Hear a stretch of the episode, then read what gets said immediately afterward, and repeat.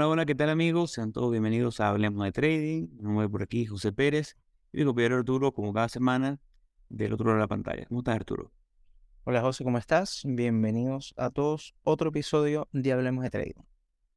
Encantado de estar aquí nuevamente, junto a todos ustedes, una nueva semana de contenido.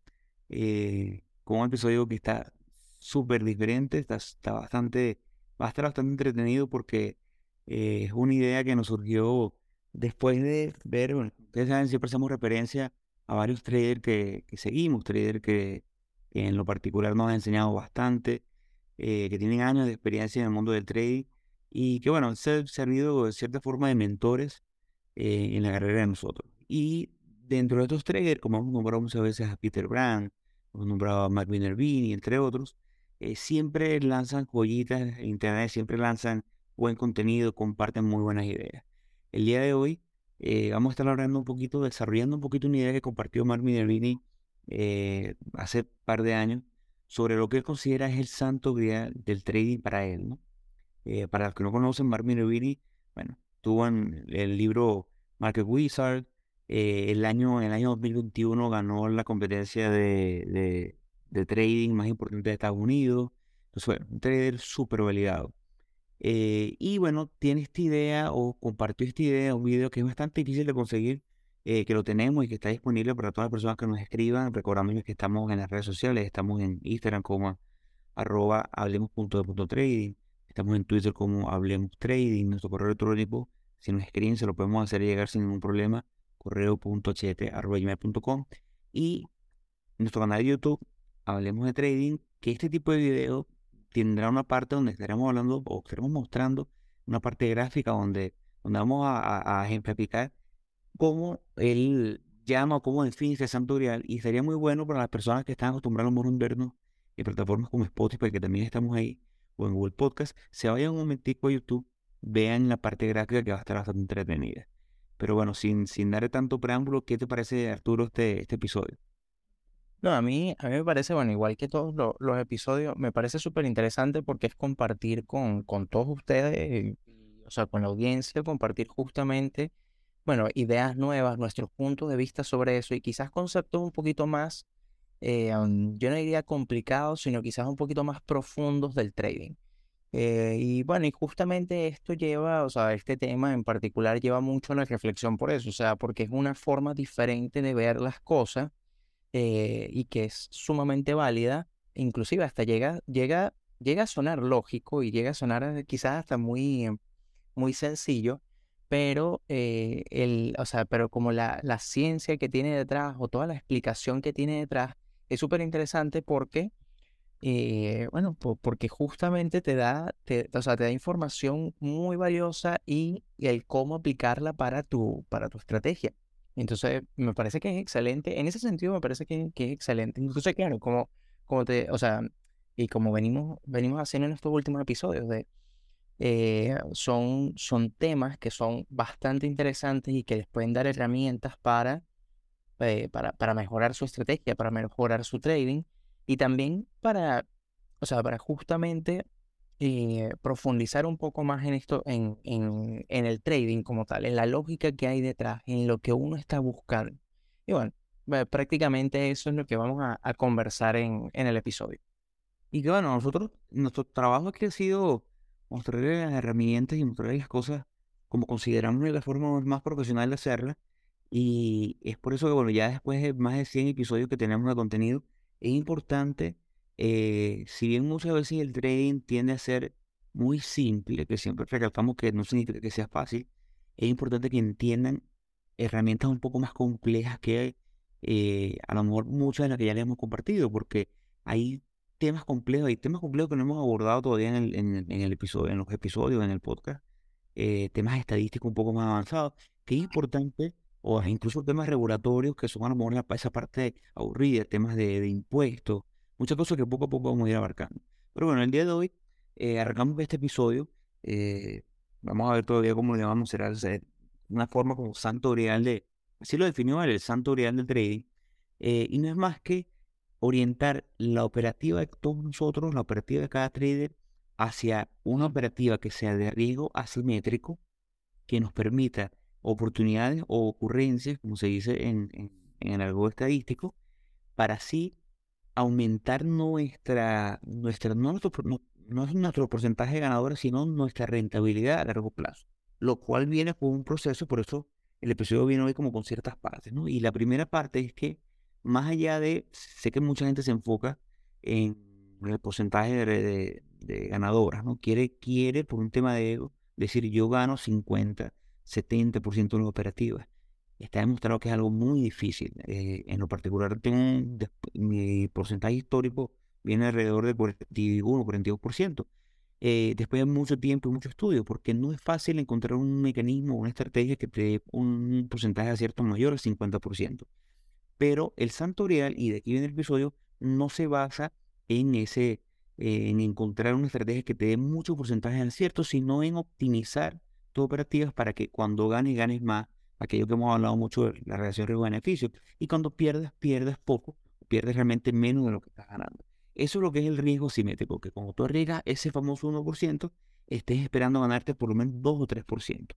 No haces nada eh, arriesgando 1%, una operativa simétrica que sea riesgo a riesgo 1 para ganarme 1, porque si no logras un porcentaje de acierto mayor del 50%, estás inmediatamente destinado al fracaso. Entonces, la primera parte de este episodio será que te enfoques en que tu estrategia ya esté bien basada en números que te den a ti oportunidades de riesgo asimétrico. Que tú ya tengas eh, una operativa con data de por lo menos 50, 60, 80 o mientras más mejor, operativas que ya tú te hayas enfocado en tratar que sean operativas de riesgo por lo menos 1 3, relación riesgo-beneficio, y que al cierre de esa operativa, porque tampoco hacemos nada si nos engañamos y decimos, bueno, estoy tomando operativas 1-10, arriesgo 1 para ganarme 10, pero nunca llegan al 10, porque bueno, no están, no están basadas en algo lógico o en algo que se pueda alcanzar, eh, es importante que tengas ese número bien definido.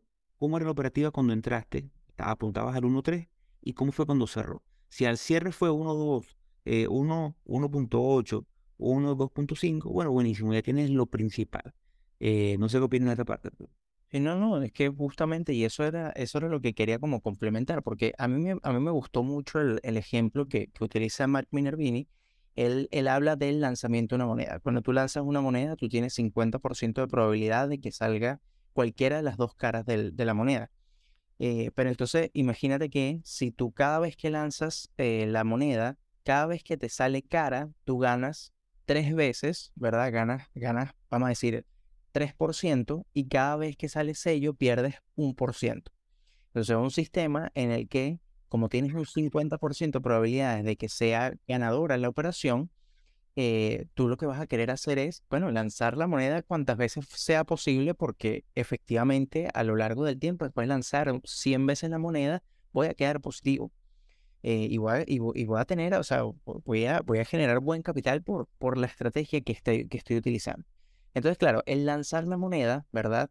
Y, el, que el resultado de esa moneda de 50 o 50, o sea, 50% de, de probabilidades de, que sea ganadora la operación, eh, hace referencia justamente a tu estrategia.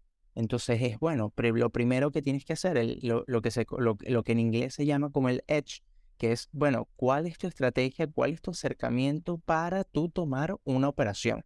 Y no solamente, eh, y ahí está englobado todo, o sea, no, no solamente está, bueno, si tu acercamiento es técnico, no es solamente el patrón, sino es el punto de entrada, punto de salida, stop loss, el porcentaje de riesgo. Es todo ese, todo ese conjunto incluye el, el, tu posición de entrada. Entonces, ya después de que tú tengas cierta cantidad de, de data, eh, tú vas a poder a través de tu estadística saber, bueno, efectivamente, cuál es el, el valor que es eficiente para mi estrategia.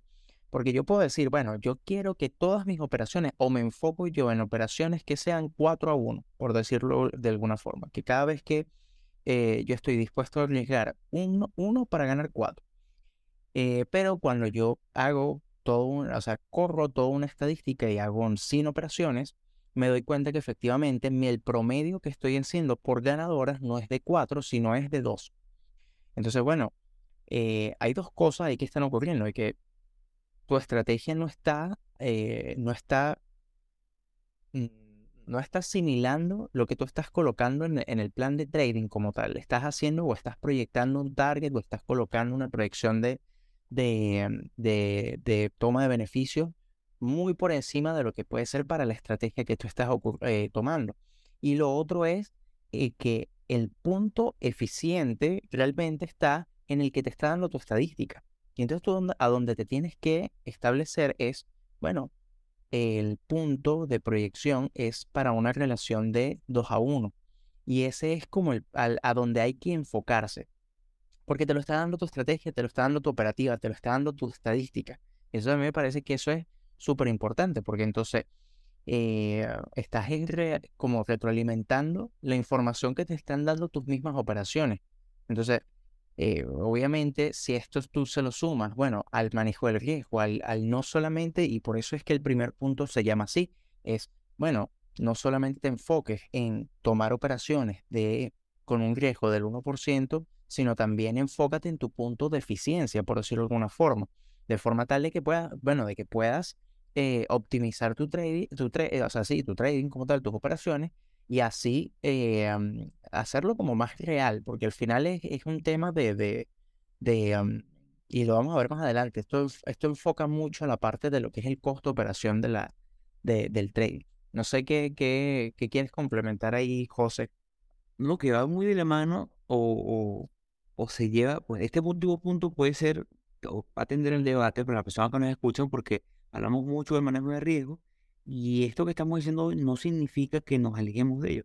Cuando Arturo habla del ejemplo de la moneda, es que lo comparamos con un operativo, porque al final del día, si te dicen eso, si te dicen, bueno, que tú, si sale cara, eh, te pago dos, si sale seis, me pagas uno, bueno, vas a querer lanzar la moneda mil veces, pero claro, entendiendo que dentro de ese porcentaje, el 50% que tiene salir cara o salir sello, eh, hay un resultado random eh, que si ustedes hacen el ejemplo, y yo que invito a que todos hagan una moneda en su casa y la lancen 100 veces, van a ver que por lo menos en par de oportunidades van a tener una seguidilla de 7 caras seguidas, van a tener una seguidilla de, de por lo menos 7 sellos, lo cual significa que vas a pasar por esos momentos de caída que psicológicamente te van a afectar. Entonces, tienes que estar de manera de riesgo muy pegado a eso. Pero cuando tú tienes un sistema ya, como bien Arturo, bien definido y con una buena data, que tú sabes que a largo plazo eres rentable, no puedes permitir que la psicología te afecte tanto como para que te salgas del plan o tanto como para que no puedas tomar una operativa eh, por miedo a seguir perdiendo.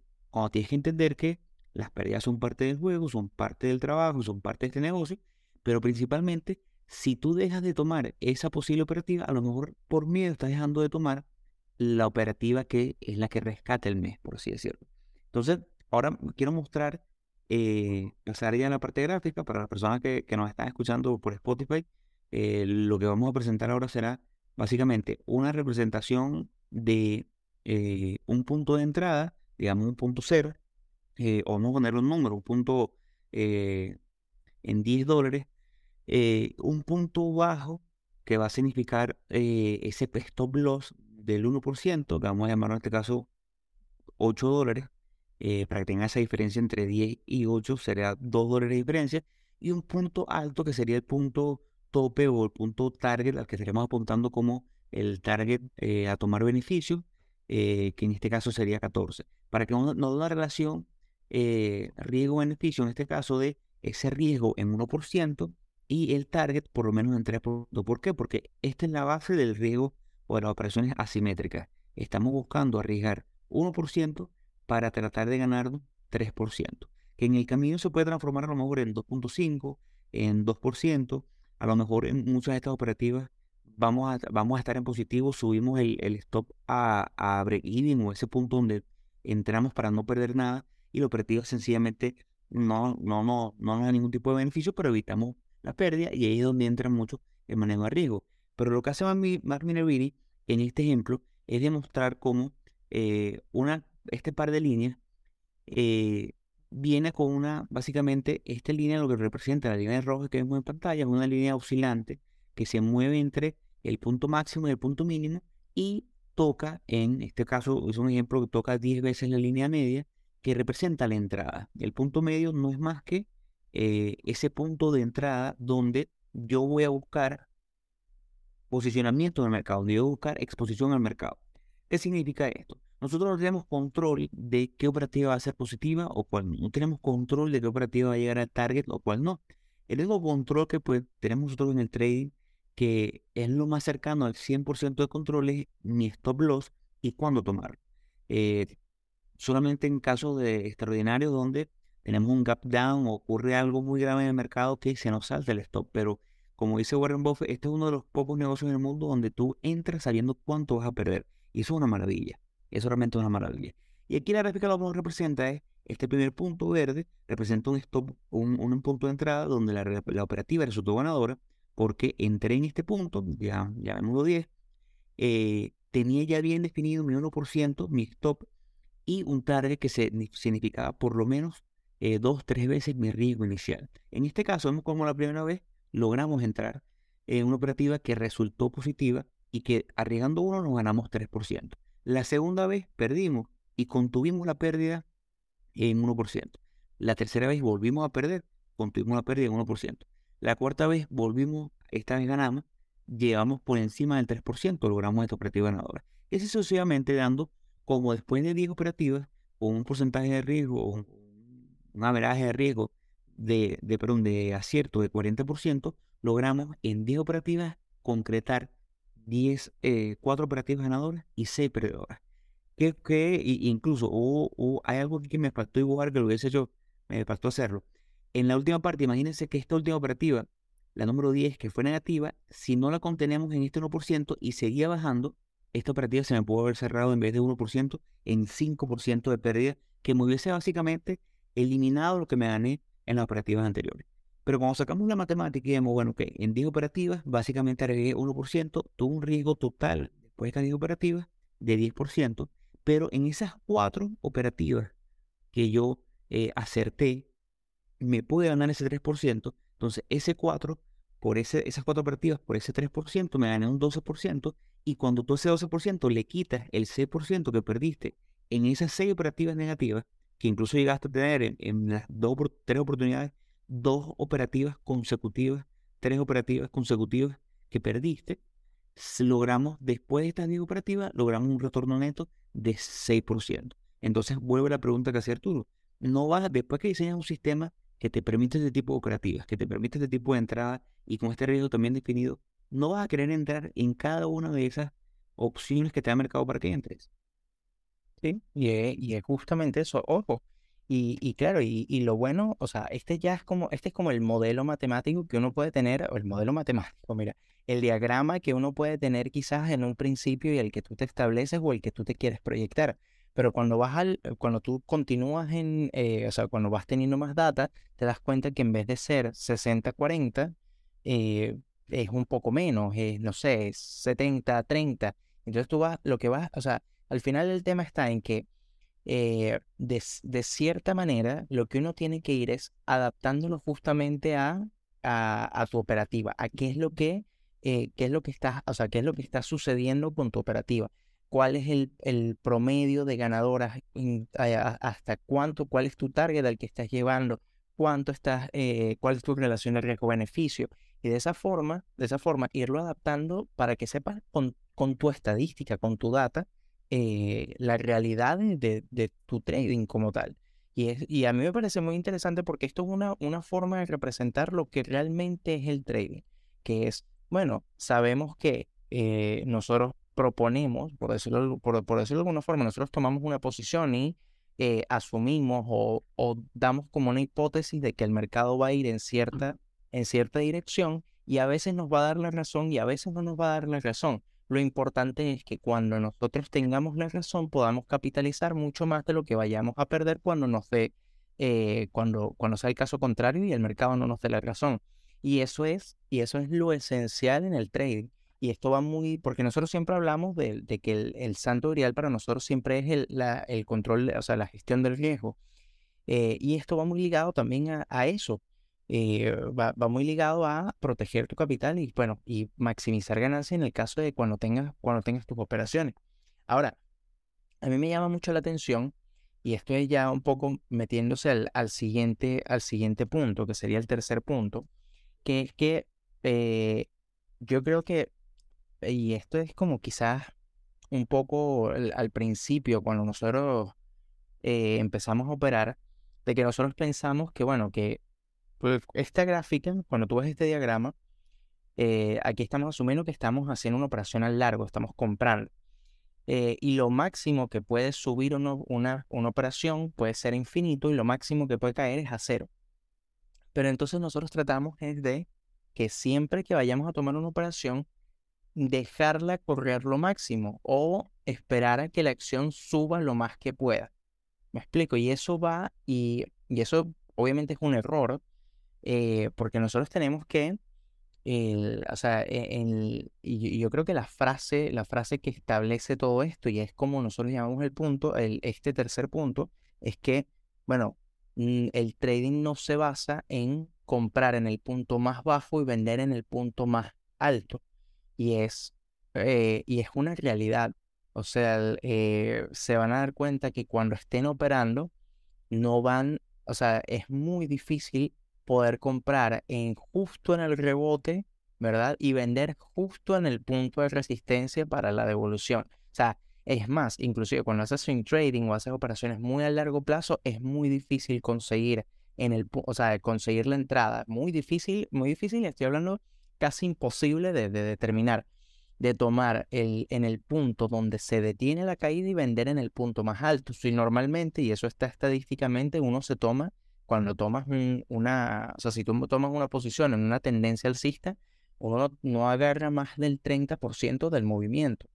Eh, lo importante es, bueno, saber capitalizar en ese, en ese movimiento y al final es como, eh, como agarrar un pedacito de, de, de, la torta, por decirlo alguna no, Y por el tema este de que los mercados en un 70-80% del tiempo lo que hacen es oscilar y no tendenciar. Claro, sí, no, y totalmente. Entonces, eh, eso hay que sumárselo al mismo tema de las estrategias. No estemos buscando, y a este mismo tema de lo que estamos hablando, no tratemos de buscar, ¿verdad? Comprar en el punto más bajo ¿verdad? Ni tratar de vender en el punto más alto. Si uno tiene su plan de trading establecido y uno coloca, y uno sabe dónde va a entrar y dónde va a salir, tanto de stop loss como de target price, ese tipo de cosas te las limitas. Y yo creo que, o sea, te las limitas de que las eliminas. Eh, y es muy importante que eso lo aprendamos y que, y que, lo, y que realmente lo, lo, lo o sea, concientizarlo, pues, a decir, bueno, mira, eh, al momento del rompimiento de una estructura, ya no estás comprando en el punto más bajo. Eh, sobre todo porque el movimiento ya viene y está formando cierta consolidación y, ahí rompe. Pero entonces, si tú compras muy pegado al rompimiento, bueno, te puede agarrar un falso, un falso breakout. O en dado caso, o sea, puedes, puedes cometer errores por, por, querer, eh, por querer entrar antes de tiempo. Y al igual sucede en el, en el, en el caso contrario, al, momento de la venta. Eh, si tú te, te, estimaste que vas a vender en cierto valor, bueno, eso es tu plan de trading y eso es lo que, lo que tienes, eh, o sea, es lo que tienes que cumplir. Ahora, obviamente siempre hay casos. Muchas veces cuando el movimiento es muy agresivo, uno puede tener, tomar estrategias de, bueno, de vender quizás una parte, eh, pero sacarse de la cabeza de que vas a de que vas a exprimir al máximo la operación y, vas a vender. Si él llegó a 50, vendiste en 49.99. O sea, es mentira. Es, muy, muy difícil llegar a ese, a ese punto. Y que cuando llegas a eso, o sea, al final lo que estás buscando cuando haces eso es alimentar el ego. Poder después ir y decir, mira, yo compré en el punto más bajo y vendí en el punto más alto. No lo vas a lograr eh, si compras por suerte en el punto más bajo no vas a tener el punto más alto. O sea, no, no, y no es una estrategia consistente. Aquí lo que buscamos es ser consistente, ser disciplinado. Y si es algo que no vas a poder repetir con el tiempo, entonces aléjate de eso, porque realmente lo que te va a causar es frustraciones. Y con esto, eh, nos vamos al último punto, que es importante porque es un punto que cuando estamos comenzando el trading no lo vemos, y por eso que hablábamos al inicio del episodio de, de, de estos, a conceptos un poco más avanzados que queremos ir desarrollando en, este tipo de episodios. Y es que cuando eh, tratamos de hacer eso o tratamos de estar, porque hay que, hay que entender que este es un episodio y este santo real, como se lo, lo definió Minervini, es orientado a personas como nosotros, es orientado a traders que buscan entrar y salir del mercado varias veces. No es para un inversionista a largo plazo, que son, es otra es otro mundo dentro de esta disciplina. Mm, un inversionista sí quiere comprar y quiere mantenerse invertido en la misma acción el mayor tiempo posible. Está muy bien. Todo depende de tu horizonte de inversión, de tu tipo de, personalidad de riesgo, etc. Pero en el caso de nosotros que somos traders, que buscamos entrar y salir eh, varias veces para a lo mejor no capturar ese movimiento entero, porque a lo mejor nunca vamos a saber si el movimiento se va a dar o no, sino capturar estas pequeñas victorias. Es importante entender el concepto de costo de oportunidad. Y hay un ejemplo buenísimo que lo vamos a sacar con esta misma, con esta misma, este mismo ejemplo que tenemos en pantalla. Si nosotros, bueno, tenemos una cuenta pequeña, estamos comenzando, digamos, con una cuenta de mil euros o mil dólares, eh, y estamos operando una acción como, digamos, AMD, que es una acción que vale alrededor de los 100 dólares, 80 dólares ahorita, pero vamos a un, por un ejemplo redondo, 100 dólares. Eh, y bueno, yo tengo mi operativa bien definida, eh, tengo mi entrada bien definida en 100 dólares. Y mi stop está en 99 dólares, lo cual me da una diferencia entre entrada y salida de un dólar. Eh, y digamos que, bueno, obviamente siguiendo todos los parámetros que siempre hablamos aquí del 1% de riesgo, yo sé que mi 1% de mis mil dólares, mis mil euros, va a ser 10 dólares. Esa es mi pérdida máxima que yo me puedo permitir perder y que no puedo permitir que la operativa se lleve más de eso. Entendiendo que no sabemos si va a ser positiva o negativa. Entonces, ¿qué pasa? La cuenta me dice que, bueno, si yo tengo entre entrada y salida, entre entrada y stop loss, tengo un dólar de diferencia, yo para arriesgar mi 1% puedo permitirme comprar hasta 10 acciones. Pero si la acción, y, bueno, Arturo me dice si, si se va entendiendo la idea, si la acción vale 100 dólares, me puedo permitir, y tengo una cuenta de 1000 dólares, me puedo permitir comprar 10 acciones. Eso me va a ocupar el 100% de mi dinero. Si yo estoy buscando eh, capturar este gran movimiento, porque considero que a mejor la, acción se puede mover 100% en los siguientes seis meses. Bueno, yo estoy agarrando, estoy colocando el 100% de mi capital en un solo nombre y es el 100% de mi dinero que no se va a poder usar para otros operativos durante el tiempo que esté estipulado. Ese movimiento se va a dar. En dado caso se llega a dar, entendiendo que nunca sabremos si se va a dar o no. Ahí debe el costo de oportunidad, porque posiblemente en esos seis meses donde el 100% de tu capital está amarrado a solamente una operativa, solamente una idea, eh, durante esos seis meses que tú esperas hacer el 100% de retorno en este nombre porque tienes, estás convencido que la operativa se va a dar y que el nombre va a duplicar y va a ser 100% en los siguientes seis meses, en esos seis meses que a lo mejor el precio lo que hace es oscilar entre tu entrada, tu stop y subir un poquito y volver a bajar, muy seguramente vas a poder encontrar 5, 10, 20, 30 operativas que te van a poder dar un 5, un 10%, no de retorno, sino de crecimiento del, de la, del activo. En vez de esperar que una empresa que haga el 100%, enfocarte a lo mejor en 30 operaciones, 20 operaciones de empresas que se muevan 3, 5, 10%, es mucho más fácil y es mucho más factible que encontrar ese ron o encontrar esa, ese diamante dentro de este gran universo de, de, acciones. Recordando que en los mercados que operamos nosotros, nada eh, y la Bolsa de Nueva York, estamos hablando de alrededor de 8.000 a 10.000 nombres. Encontrar ese nombre que va a ser 100% en los siguientes meses es muy complicado, pero encontrar 20, 30 nombres que en 6, meses se muevan 5% es mucho más fácil. No sé si se entendió la idea. No, no, sí, sí, sí, sí, O sea, yo, yo te la entendí muy bien y siento que la explicaste bastante bien.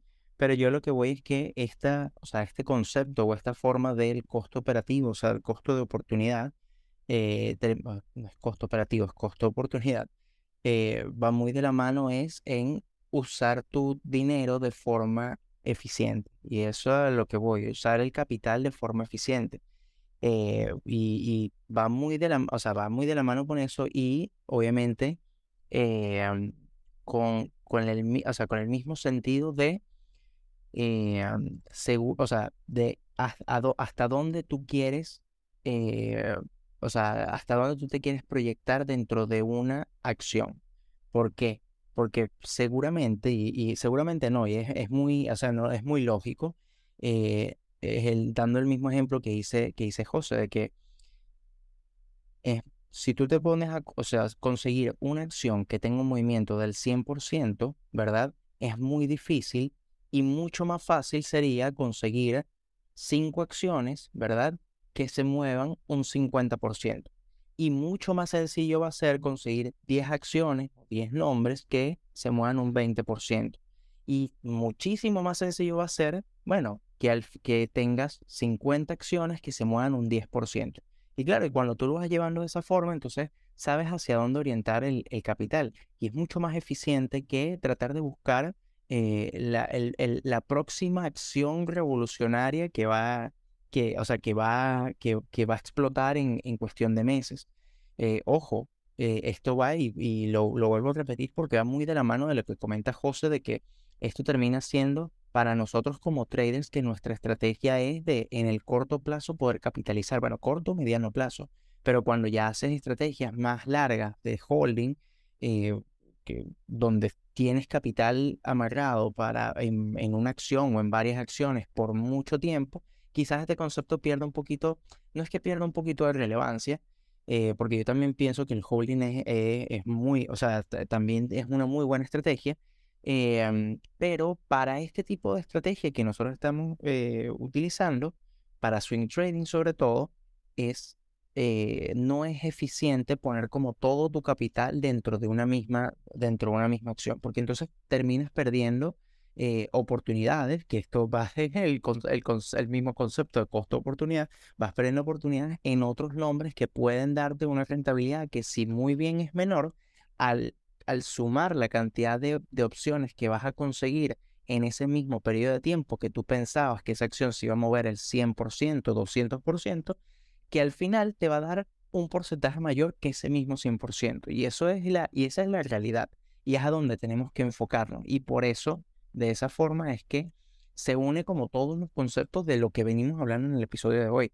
Eh, quizás es, es, un tema eh, y, ya, y ya yo creo que como para ir cerrando, quizás esto, eh, quizás los conceptos son un poquito más, más complicados de explicar o, más, más complicados de, entender, pero a la larga es, es la lógica que existe detrás del trading. Y yo y de verdad que comparto mucho lo que comenta Minervini en, el, eh, en, en este video. Y es que justamente este, este es el enfoque que tenemos que darle.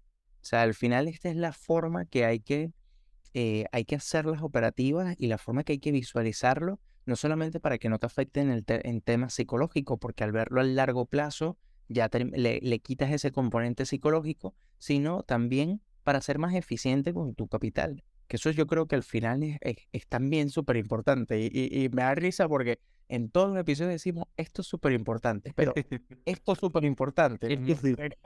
también. O sea, con, un, par de, comentarios para ya cerrar. Eh, incluso los inversionistas a largo plazo, los grandes eh, de fondos de inversiones enormes, Warren Buffett, eh, todos los grandes, ellos también diversifican porque entienden el costo de oportunidad. Ninguno tiene el 100% de su capital en, uno, en una sola acción, en un solo nombre.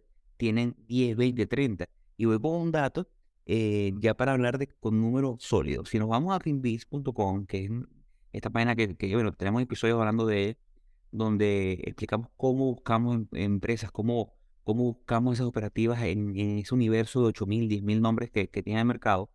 Si nosotros nos vamos a la parte de, de Scanner, vamos a ver cómo de las 9.000 empresas que nos permite ver Finbiz, solamente 71 empresas en el último mes estuvieron eh, o tuvieron un performance de más de 40%.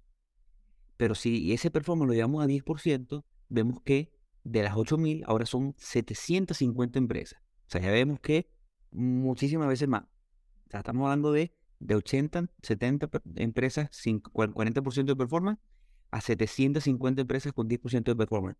Y si lo llevamos a 5% de performance, o sea, que han subido 5% en el último mes, tenemos más de 2.715 acciones que han subido en el último mes. Entonces, va de la mano con esto que estamos hablando. No trates de buscar esa empresa, porque si uno se pone 100%, ninguna ha hecho 100%. No busques esa empresa que haga 50% en un mes. No busques la que haga ni siquiera el 10%. Enfócate en esas que hacen el 5%, que te van a dar esas ocurrencias que necesitas para entrar en operativas que te den ese riesgo simétrico y puedas entrar y capitalizar en ellas, a lo mejor encontrando 10 operativas al mes que te permitan hacerlo y no una operativa al mes buscando ese 40% que posiblemente nunca llegará.